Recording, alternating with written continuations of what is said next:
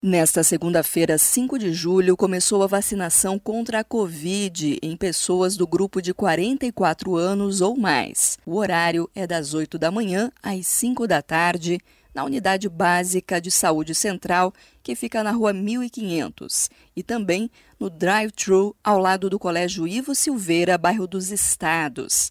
Nas demais unidades de saúde, ocorre das 8 da manhã ao meio-dia e da 1h30 às 5 da tarde.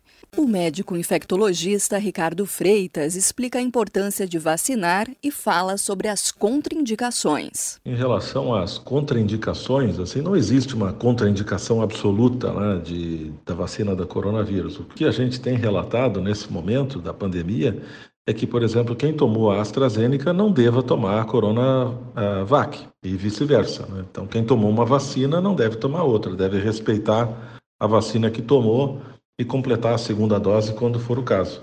Tá? Então, essa é a contraindicação absoluta. Ou se teve uma reação grave na primeira dose, tem que uma reação grave que eu digo em relação à alergia, né? Se deu uma alergia em relação à primeira dose, aí tem que se dirigir a uma unidade de saúde ou a própria vigilância para poder determinar se vai fazer a segunda dose ou não. Ah, quem, é, tem, quem tem que adiar as vacinas são aquelas pessoas que tiveram o coronavírus há pouco tempo, né? quem teve o Covid há pouquinho tempo, quem está com febre é, acima de 37,5 ou quem está com alguma outra doença ativa naquele momento, é, talvez devesse adiar é, por 30 dias a vacina contra o coronavírus. Não é necessário impedir ela de fazer a vacina, mas só simplesmente adiar por 30 dias. Né? Se for febre, esperar aí alguns dias, quando não tem febre, vai lá e faz. Se teve Covid, a gente espera 30 dias da data do início dos sintomas, né?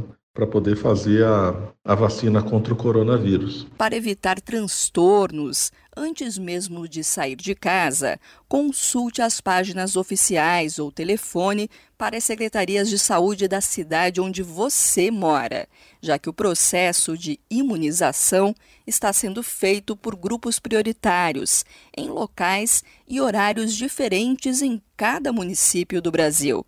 A segunda dose da vacina equivale a outra metade de um comprimido. Para o efeito esperado, é preciso sim tomar inteiro. Da CBN Litoral, Ellen Francine.